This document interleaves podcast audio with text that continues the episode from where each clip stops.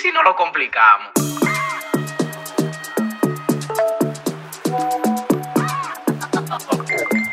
Tú sabes, tecnología.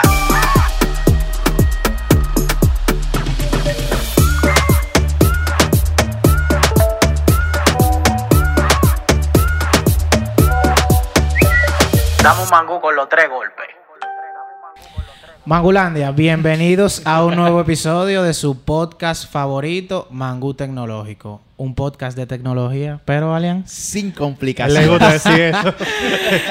Y como cada episodio, señores, por aquí Gregory Carmona. Alian Hernández. y Oscar Díaz. ¡Wow! ¿Cómo se sienten? Bueno. Súper, súper. Yo me siento eufórico porque acabamos de grabar un episodio bien intenso, Exacto. bueno, rico en información, que ustedes lo van a disfrutar en su momento si ya no lo han escuchado, porque no sabemos cuándo va a subir. Exacto. Pero estamos en ese hype ahora mismo. El día de hoy nosotros, bueno, vamos a grabar un refuerzo. Siempre es importante cuando uno tiene un tema duro.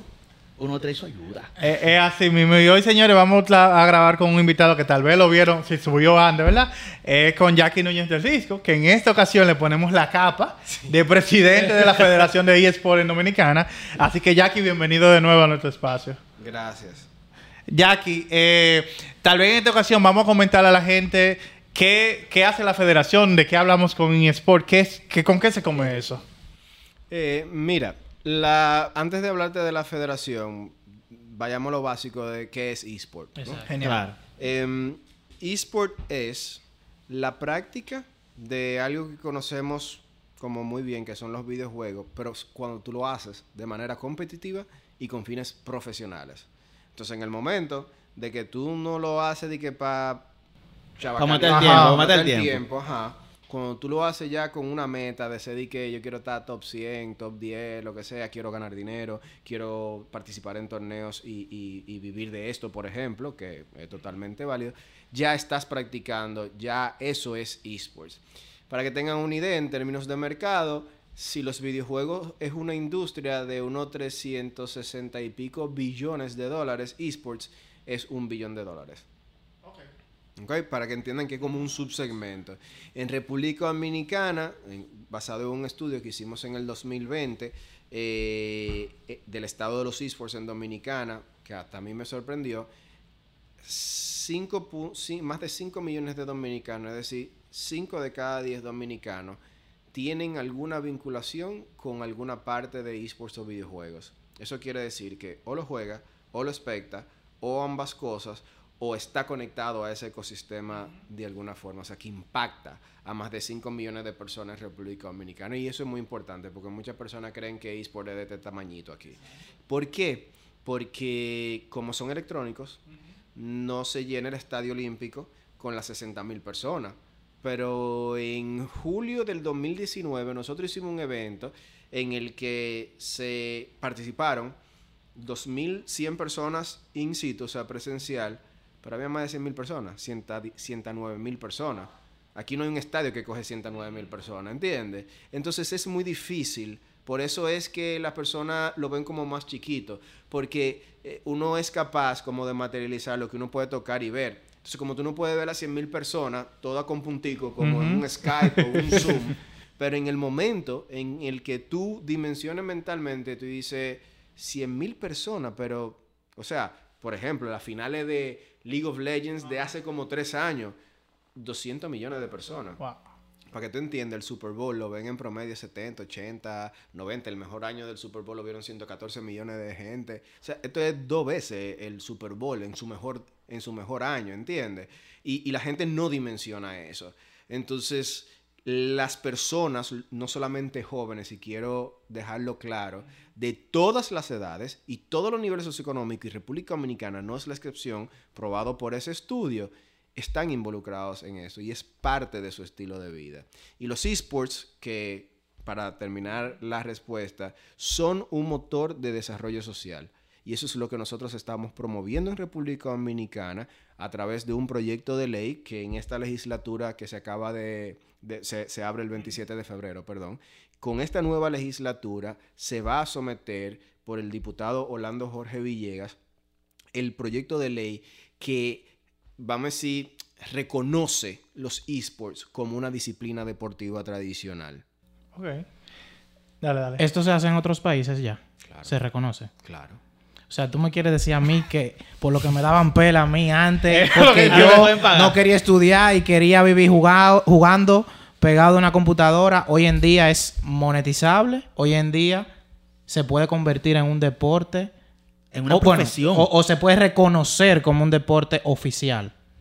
Bueno, quizá me estoy adelantando a- al episodio, pero podemos volver. Pero ahora mismo, en enero, comenzó una de las cosas que nosotros nos sentimos más orgullosos de el primer diplomado de esports como carrera profesional en la República Dominicana, avalado por Pearson BTEC, que a nivel mundial, es decir, una persona que es de profesional de los esports, no sé si saben, pero se están retirando los 25 años que se retire a los 25 años, es decir, que deje el control remoto a los 25 y diga, pero yo quiero seguir viviendo de esto porque ah, esto es lo que a mí me apasiona, yo no quiero irme de este mundo simplemente porque dejé el control remoto.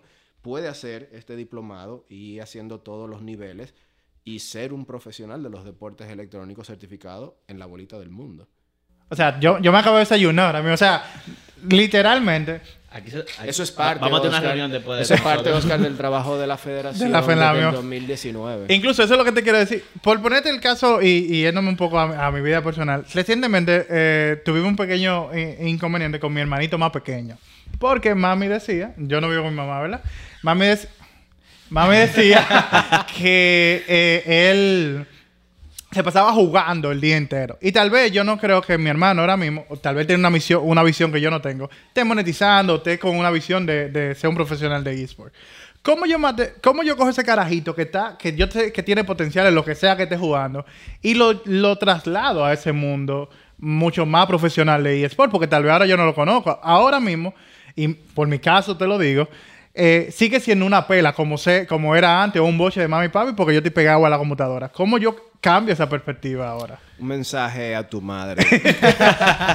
Doña, yo hice algo que quizás le puede dar resultados a usted con el hermanito de Oscar. Eh, y esto yo lo hice, ¿no? Con- yo tengo un hijo que recién cumplió 17 años y hice esto hace como unos casi 3 años. Lo primero es acercarse a nuestros hijos y sentarnos al lado y ver lo que está viendo y analizar, es decir, ya de una manera no atacando lo que no conocemos, porque como no lo conocemos, preferimos decir que no lo necesitamos o que es malo, ¿no? Antes de admitir que es que no sabemos lo que es y no sabemos cómo genera valor. Y luego de hacer eso, yo lo que hice con mi hijo fue que yo le dije, mira, eh, a ti te gusta mucho Fortnite, era Ujú. que estaba en ese Eh, momento. es lo mismo, el mismo escenario. Ah, ok.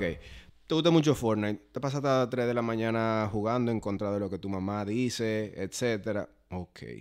Eh, los martes y jueves, eh, él, dentro de las cosas de tarde que hacía, actividades extracurriculares del colegio, él iba al fútbol.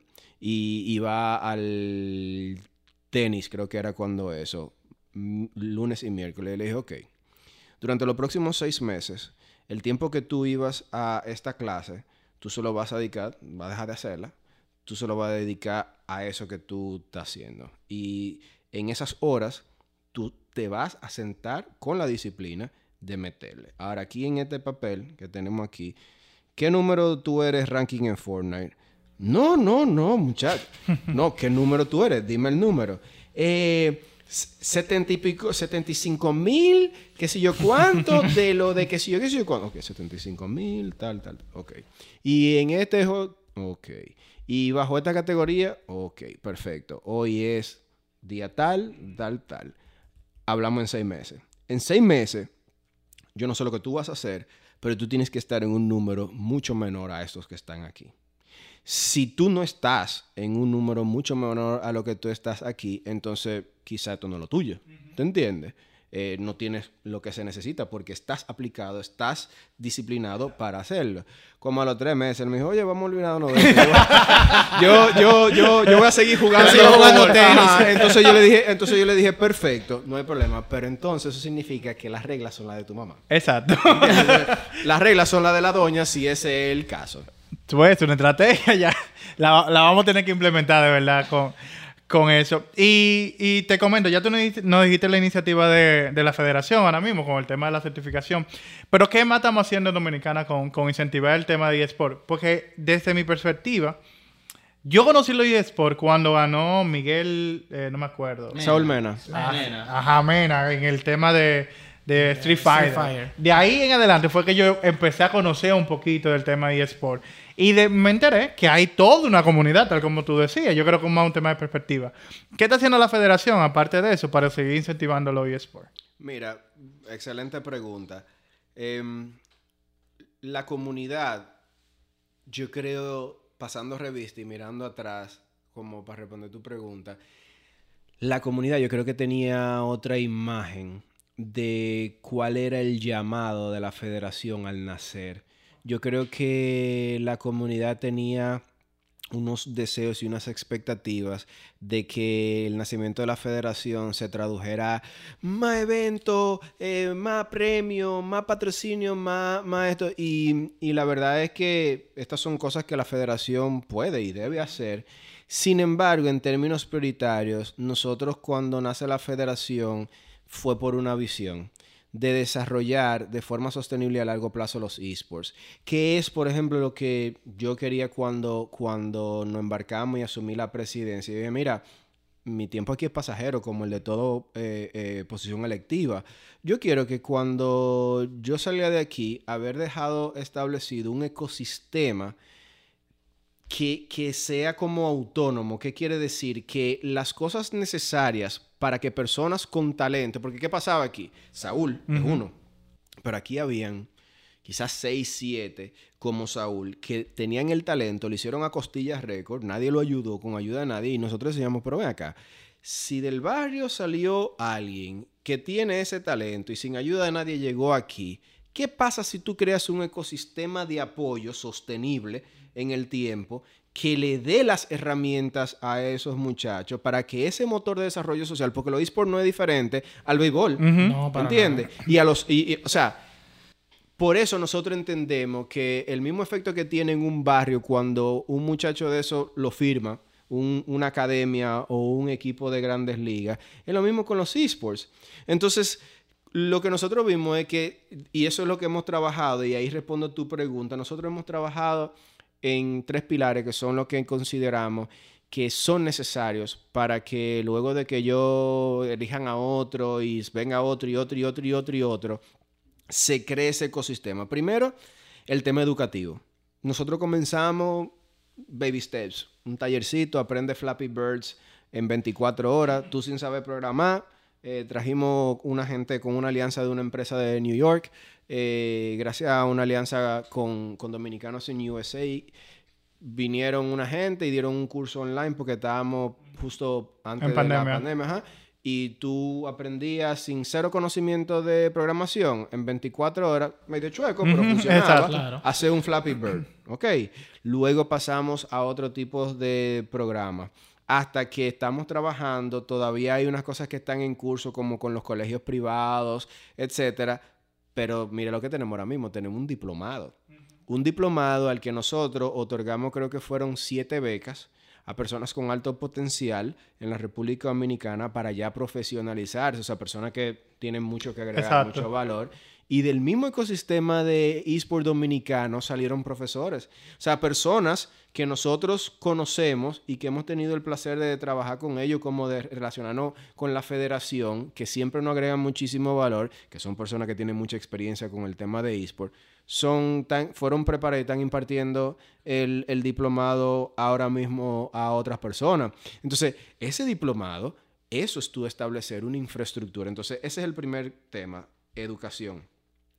El segundo tema tiene que ver con algo que nosotros entendemos que es muy importante y obviamente no ha tomado un tiempo desde el 2020, finales del 2019, pero como le comenté, ahora en febrero se va a materializar. Esperemos que sea bien acogido por, por la Cámara Baja y luego por la Cámara Alta, porque entendemos que el Ejecutivo sí comparte nuestra eh, eh, la Visión. de desarrollo totalmente.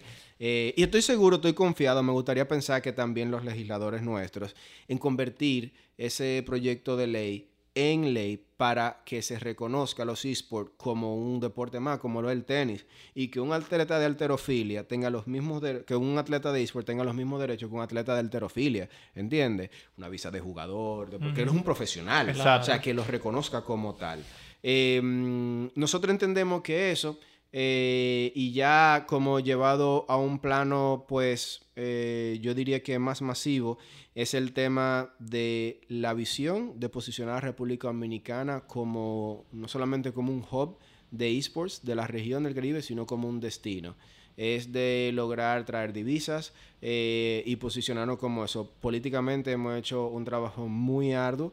Además de presidente de la federación, soy presidente de la Alianza Caribeña de Federaciones de Esports, eh, recién nombrado secretario general de la Pan American Esports Development Federation, que es una federación global, pero enfocada en, pana- en, en- en- vamos a decir, en, nuestro continente y, y- nuestros países, para desarrollar, para lo que hemos aprendido en República Dominicana y en otros países más avanzados, que por cierto ta- estamos muy bien posicionados, podamos agarrarle la mano a otros países qué sé yo, eh, Belice, etcétera, cualquier naciones, otras naciones, Curazao, ajá, que todavía tienen un, un trayecto por recorrer para que su Comité Olímpico los reconozca, para que su Ministerio de Deporte los reconozca y para que promuevan un proyecto de ley en sus países como con el aprendizaje que nosotros hemos tenido y transmitir ese conocimiento a ellos. Y nosotros entendemos que esas tres cosas, las políticas públicas, la educación y obviamente una visión a largo plazo a desarrollar, eh, eh, vamos a decir, como, como, como región de visión país, eh, yo creo que son muy importantes y en eso es que nos hemos eh, enfocado en estos tres, en, estos en estos años. Yo estoy que no quiero ni interrumpir. Exacto. de tanta información. Pero mira, es súper interesante porque mira como algo que mucha gente todavía lo ve como ocio, como entretenimiento, como que tú eres un vago, que tú lo que quieres vivir jugando, tú lo puedes convertir en algo que aporte a la sociedad, que saque a jóvenes de la delincuencia, que pueda hacer de que jóvenes también se desarrollen, no solamente en ejecutar juegos, como mencionaste, que tú puedes, qué sé yo, si tú quieres desarrollar, te quieres convertir en desarrollador, creador de juegos, eh, no sé, desarrollar una plataforma. Hay muchísimas formas de tú utilizar los esports. No desarrolla videojuegos. También, o sea, A, a mí me Incluso encanta. preparar y entrenar, porque posiblemente yo no, no tenga la habilidad con el control, pero yo te pueda guiar a ti como persona con talento a a decirte, mira, no sé, aquí diciendo algo, no es que yo juegue mucho, di que Street Fighter, no, mira, cuando te vienen a decir, cuando te vienen a dar por aquí, qué sé yo, no sé, me imagino que eso se entrena. Y, y lo que, O sea, y- se- y te iba a comentar que eso, eso no es fortuito. O sea, el que está ahí no es que no sabe, porque tú tienes. Creo que, por ejemplo, si hablamos de Street Fighter, hay un tema eh, de, de aritmética, porque se. O sea, un poco. Si, si yo le explico a ustedes lo que se necesita para ser un atleta de alto rendimiento de, por ejemplo, un Street Fighter. O sea, cuando Saúl, eh, yo conocí a Saúl antes que él eh, ganara la copa. Y, y posteriormente, o sea, antes de, él ganarla, yo le decía, porque sabía que él estaba en torneos internacionales y eso, y le decía, ven ¿cómo tú te preparas para un torneo de ti? Él me decía, no, yo le dedico tantas, antes él le dedicaba más horas que ahora, porque lo necesitaba, antes él le dedicaba 12 horas, etcétera. Pero más que un tema de horas, era un tema de estrategia. Saúl me explicaba que en un juego como Street Fighter, para seguir el ejemplo, tú tienes un personaje que es el que te favorece a ti o con el que tú mejor te desempeñas, ¿verdad? Pero si tú solamente peleas con él, si sabes pelear con él, tienes muchas debilidades. Entonces él tiene que aprender con los 6, 7 personajes principales, Principales. o con todos los del juego ahora mismo, así que él lo hace. Él tiene que pelear con ellos, aprender las personalidades de ellos, pero con cada uno él tiene que hacer por lo menos 6, 12 estrategias por si le toca a cada uno de los otros, para saber cómo actuar en cada uno de los casos. Multipliquen la cantidad de jugadores por lo que le pueden tocar y con los que él tiene que hacer estrategias. Eso no es para todo el mundo. no, para nada. O sea, lo que él tiene y lo que tienen las personas que obviamente lo hacen profesionalmente, eso no es, o sea, tú tienes que tener aptitudes y, y- y- y vamos a decir, eh, habilidades especiales. Obviamente muchas cosas se entrenan. Con la práctica tú te vuelves muy bueno. Pero, por ejemplo, yo vine, eh, fui en diciembre a Singapur con, con él a competir, que quedó subcampeón del mundo en los primeros Global Esports Games. Y yo lo veía y yo decía, wow, o sea, como cuando uno está aquí y el complejo de isla, ¿no? Tú dices, bueno, que Saúl rompe a fulanito, fulanito, fulanito, ok, o sea, como que ex campeón mundial, whatever. Pero cuando tú ves a alguien de tu tierra, tiene que tener como 19 ya o 20 quizá como mucho, y tú lo ves que hasta la última pelea él limpió y que todo el mundo, todos los jugadores profesionales decían, o sea, tú lo veías él jugando y todos los jugadores profesionales así. Atrás de él. Mirándolo. Obviamente muchos eh, eh, rooting for him, ¿tú entiendes? Apoyándolo y eso, pero otro aprendiendo cómo él hace esto. Yo estoy hablando de los mejores del mundo, ¿entiendes? Entonces, eso no solamente es motivo de orgullo, pero te está diciendo que ahí hay algo muy especial. Y que eso nosotros tenemos que replicarlo, porque Claro. Saúl es un ejemplo de desarrollo social en la República Dominicana. Un día se despertó con un cuarto de millón de dólares en un- con un cheque, ¿tú entiendes? Y ese año lo cerró por arriba de 300 mil dólares en su cuenta de banco. Y eso cambia la vida no solamente de él, sino de todo su alrededor, del barrio, de todo el mundo. Saúl lo pagó más para adelante, yo no me canso de decirlo. Al año siguiente que él ganó, él hizo un torneo donde él dijo, ok, todo lo que juegan voy a regalar, voy a hacer un evento entero, donde entrada gratis, si tú tienes el talento para, para competir. Y el que gane se va con todos los gatos pagos al Evo en, en Las Vegas, que es uno de los torneos más importantes de Street Fighter que se hacen. Él lo está pagando para adelante. Él está diciendo, la oportunidad que yo tuve, Déjame si alguien tiene el talento pero no tiene los recursos, ven en una guagua, resolvemos, compite, demuestra lo que tú puedes hacer. Y si tú tienes el talento y tienes la suerte y, y lo haces bien, te fuiste. Estamos No, democratizando y dando la oportunidad a otros. Porque lo de él, como no, no contaba posiblemente con la plataforma que se están intentando crear ahora, porque al final creando, o sea, desde la federación y creando eh, eh, eh, la educación y toda la plataforma para que se desarrollen jóvenes, lo que estamos haciendo es multiplicando la posibilidad de que otros logren lo que él logró. Es así mismo. Y yo creo que, que hemos hablado mucho de, de precisamente de eso. Y, y creo que la pregunta más clave ahora es cómo yo me entro a la federación. Porque, por ejemplo, si yo hablo de, de- de- yo juego voleibol, ¿Cómo yo, perdón? ¿cómo yo entro a la federación? O sea, ¿cómo O yo... cómo aprovecho lo- las cosas que tiene la federación. Que tiene- Yo como joven, ¿cómo puedo O- aprovechar o eso? cómo yo puedo descubrir incluso Las que yo- comunidades que- que- exacto no sé si yo juego cualquier juego valga la redundancia cómo yo puedo insertarme en la comunidad y cómo también yo puedo ir a descubrir que o sea cómo uno hace que lo descubra Exacto. uno pudiera intentarlo posiblemente uno tenga el talento pero intentarlo ver si ah bueno mira eh, gente profesional que se dedica a eso me dijo mira eh, tenemos que mejorar esto, o sea, como esa guía, como esa orientación, como una persona, porque Mena eh, no contaba con la plataforma, entonces él tuvo sus dificultades, como una persona que posiblemente tenga talento pudiera orientarse en conseguir ese apoyo, en, en- poder formarse. Mira, lo primero es que en el país entero hay comunidades. Comunidades informales, comunidades más formalizadas que otras. Eh, eso por ese lado. Y mi primera, vamos a decir, recomendación sería juntarse, reunirse. Tú vives en San Pedro. San Pedro, eh, yo no sé qué es lo que echan en el agua, pero a- aparentemente no es nada más en los deportes tradicionales, sino en los esports. Eh, algunos de los mejores atletas dominicanos también salen de ahí. Entonces, tú vives en San Pedro y tú eres bueno, júntate con las otras personas que están jugando. Eh, la federación, debajo de la federación, obviamente hay asociaciones, la asociación de eSport del Distrito Nacional, la de Santo Domingo y Región Este, la de Santiago. Nosotros en la página fdd.do hay un formulario donde si tú quieres afiliarte a una de esas asociaciones, tú te registras y te mandan información, cómo es el proceso, etcétera, y todo lo demás, porque lo que se está buscando es eso mismo, formalizar no solamente a los individuos, sino a los clubes deportivos. Tú tienes un club, una liga de, de un juego, ¿verdad? Y tú tienes 25 personas. Tú coges la cédula de esas 25 personas, te constituyen un vehículo jurídico, sea una asociación sin fin de lucro o una asociación comercial para lucrarte, Y tú te constituyes y ya tú eres un ente jurídico. Y tú puedes venir a la asociación a hacerte miembro de, eh, eh, de, de esa asociación representativa de la región a la que tú, vamos a decir, perteneces, por decirlo de una forma. Nada, señores, yo creo que este es otro de los episodios que nosotros nos quedamos callados luego de conocer tanta información. Y como hablábamos en el NFT, que no sé cuándo vaya a salir, eh, al final es- lo que queremos hacer con este episodio es dar ese granito de arena o esa chispa que permita que, que podamos generar muchas más conversaciones sobre, sobre el tema.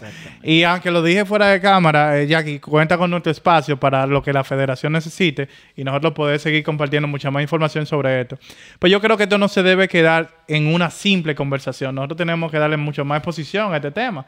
Porque mira, mira mi realidad que yo te comentaba hace un que no momento. conocíamos que, o sea, personalmente me enteré hace pocos días que había una federación de eSports.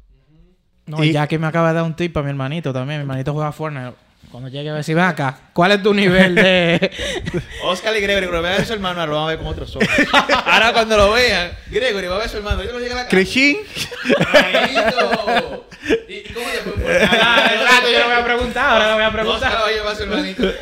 Claro, eh, y, y...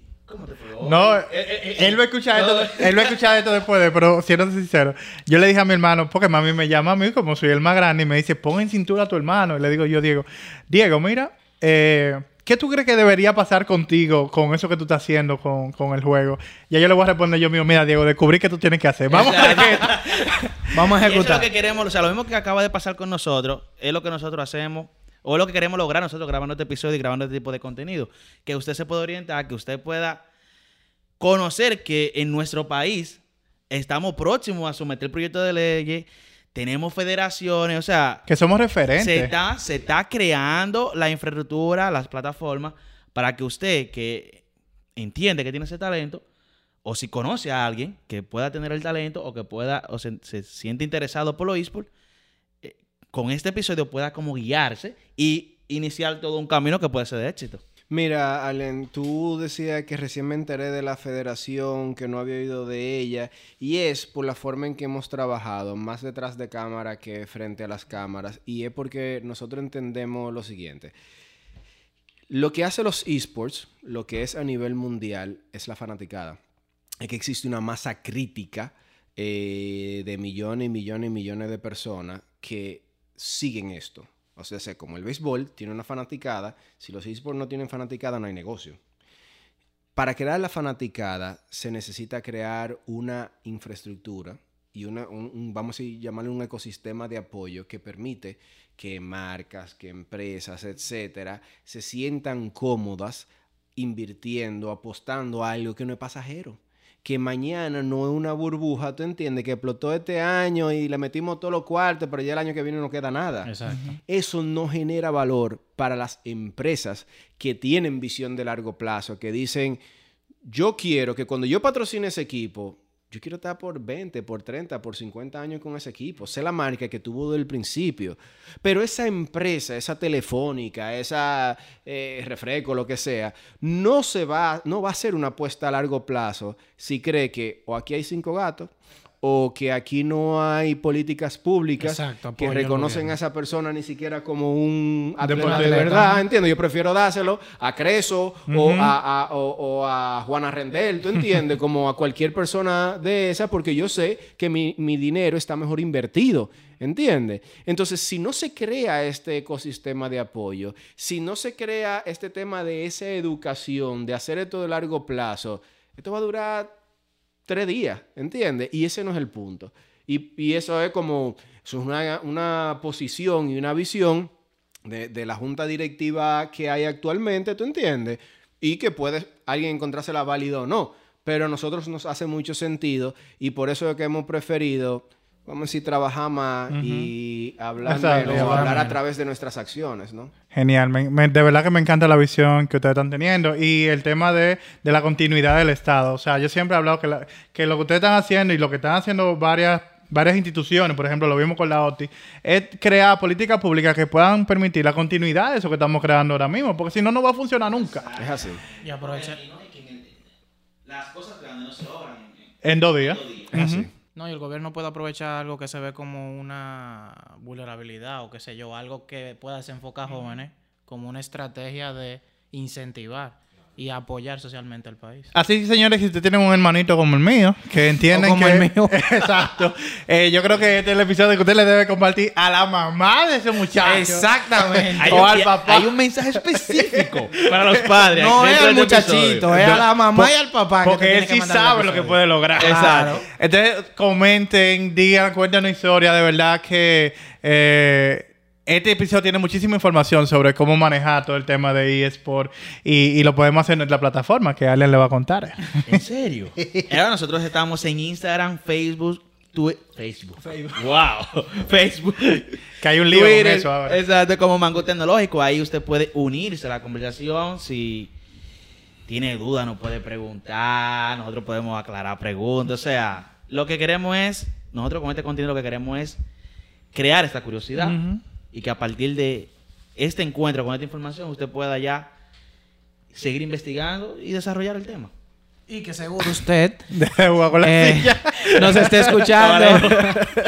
nos escucha de Spotify o YouTube. También queremos decirle que estamos en todas las plataformas digitales como Mangú Tecnológico. En Google usted pone Mangú Tecnológico y se va a enterar dónde nos puede escuchar. También, si usted se preguntaba cómo puede apoyar a Mangú Tecnológico, va a patreon.com slash Mangú Tecnológico y ahí se va a enterar cómo nos puede apoyar. Jackie, si la gente quiere saber un poco más también sobre los esports, ¿dónde puede obtener información? Eh, en las redes sociales, arroba fdde.do o underscore do en el caso de Twitter. Pero si buscan Federación Dominicana de Puerto Electrónico debe de aparecerles.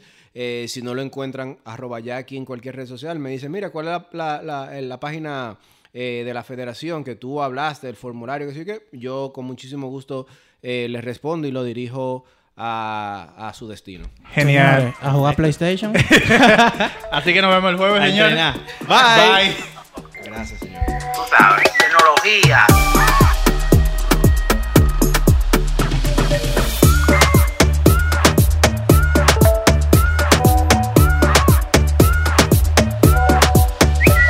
Dame un mango con los tres golpes.